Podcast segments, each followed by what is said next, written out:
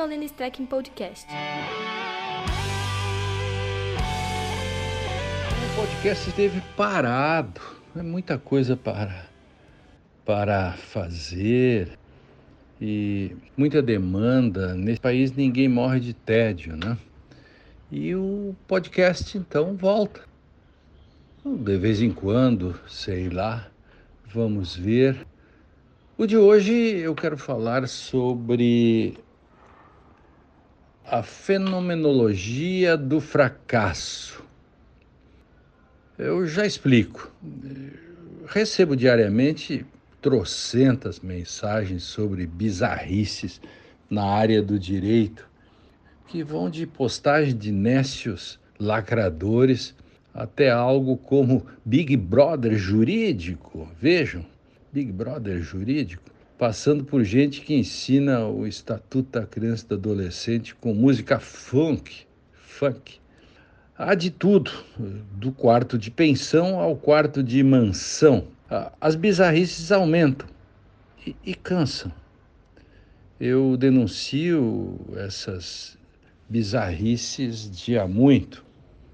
Já escrevi muito sobre isso e Agora volto, de certo modo, ao assunto. Porque há limites para a paciência né? e para os desafios que eu mesmo lanço à minha própria sanidade mental. Porque há limites até para o ridículo, embora o ridículo não saiba disso. Cada vez mais eu procuro transcender determinados temas, do tipo: qual é a razão? Qual é o porquê disso? Quando eu recebo anúncios bizarros de eventos eh, como esse Big Brother ou de livros baixo lacradores do tipo Seja Foda em Direito, sei lá, ou Neo, Neo Just Coaching, eu fico aconselhando, leiam o livro do Mauro Mendes Dias, O Discurso da Estupidez. Também já escrevi um texto no Conjur sobre esse livro do Mauro. Um dos modos de explicar o bizarro é o fenômeno da estupidez humana. A estupidez não precisa de teste, verificação ou fundamento. Há vários modos de estupidez. Estupidez é como negacionismo. Há o negacionismo epistêmico, por exemplo, isso está cheio na internet, né? O sujeito faz uma, uma postagem, um vídeo sobre teoria do direito e quer ensinar Hans Kelsen. E aí ele começa dizendo: Ah, esse Hans Kelsen tão difícil, ninguém leu. Aí ele traz a versão dele errada, porque ele não leu também. Enfim, um horror. É, aí vem com aquela, aquele, aquela velha ladainha acerca da vulgata do, do Kelsen. Então, é, hoje a internet está cheia né, de, de pessoas que se querem fazer de inteligentes e fazem cabotinagem, copiam dos outros, fazem colagem e ainda copiam errado e até ganham dinheiro com isso. Outro modo ou modelo de estupidez é a estupidez histórica, né? É o pessoal que nega o próprio Holocausto. As cinco leis da estupidez. Essas cinco leis da estupidez estão em vários livros. Carlo Tipola escreve um livro sobre isso e o Mauro Mendes Dias, que eu já falei disso. Eu escrevi um texto no Conjuro chamado A Conspiração dos Nécios e as Cinco Leis da Estupidez. Bom, o negacionista ele preenche todos os requisitos, o negacionista jurídico e o negacionista histórico. Há tempos é, eu falei sobre como mostrar a um tolo a diferença entre o certo e o errado. E citei o filósofo Avicena. É, o filósofo dizia: bata num tolo até que ele diga isto é errado. Pronto, finalmente o tolo aprende, quando apanha, a diferença entre o certo e o errado. Há agora um novo, um novo texto que ajuda a explicar a estupidez.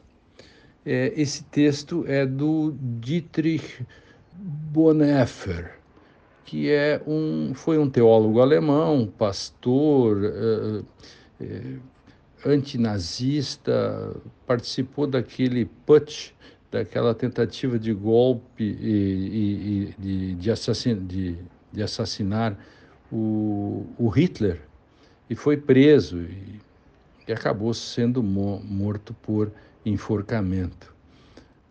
E, e, da prisão ele escreve uma carta, várias, mas uma delas é muito interessante que chama Von der Dummheit, sobre a estupidez. Muitíssimo interessante, quando porque o nosso pastor ele queria entender a natureza da estupidez. Veja que ele não conseguia entender a adesão das pessoas ao nazismo, né? Ele queria saber por que isso. Ele diz: nunca mais tentaremos persuadir a pessoa estúpida com razões, pois isso é sem sentido e até perigoso. Como argumentar contra, contra a estupidez, uma vez que a estupidez não aceita argumentos? Pensando bem, o, o Dietrich aí podia ter razão, né? A minha pergunta é: alguém aí dos que estão ouvindo já conseguiu persuadir um nécio? Alguém já conseguiu um, que um estúpido mudasse de ideia? Parece tarefa impossível, é como é, jogar xadrez com pombo. Experimente jogar xadrez com pombo, né? Ele esculhamba as pedras, faz cocô no, na, no tabladinho, né? Na, onde joga o xadrez, né? e tibica os dedos e estufa o peito e sai dizendo que ganhou o jogo. Ainda posta no Facebook, né? Nesta metáfora. Algumas das características da estupidez parecem bem objetivas. O, o Bonhoeffer é, é, dizia que o poder de um precisa da estupidez do outro. Magnífico. O, o Freud já falava disso na psicologia das massas, né? De minha parte, tenho que a estupidez está relacionada a uma pretensa linguagem privada. Toda estupidez é um solipsismo, porque o solipsista é viciado em si mesmo e o estúpido também é viciado em si mesmo. Tem uma frase do Unamuno, que é aquele filósofo espanhol corajoso, que eu cito de cabeça, o eu se defende com unhas e dentes da objetivação externa, porque o eu odeia o que vem de fora, porque corre o risco de ter de mudar de ideia.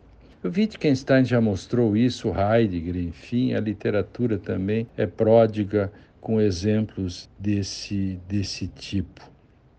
O estúpido se enxerga no outro estúpido né, e diz: Você me representa. Então, é, é, há uma fábrica de vieses cognitivos né? e viés de confirmação, né? que o estúpido acaba sempre buscando a, a, a confirmação de sua própria estupidez. Por isso que nós vivemos hoje numa fabricação de atalhos mentais, uma espécie de startup da epistemologia do baixo clero. Ou também podemos chamar isto de a lacração hardcore. Lendo alguns comentários nas redes sociais, eu fico com mais certeza ainda de que se o Brasil fracassou, o direito foi um importante componente dessa fenomenologia do fracasso, que é o título desse podcast. É cansativo ver a estultice fortalecida e está em franco crescimento. O desensino jurídico criou um monstro. E nunca esqueçamos: o estúpido não sabe que é estúpido. Ele não sabe que não sabe. E não adianta discutir com ele. Ele é imune à persuasão. Ele odeia o que vê de fora. Pronto, eis a fenomenologia do fracasso o caminho que aponta para o fundo do poço. Qual é a vantagem de não precisar cavar mais, que já encontramos o fundo do poço? Eis o ponto. Não precisamos cavar mais. Já encontramos o fundo do poço. A luz no fim do túnel é um trem chegando para nos atropelar.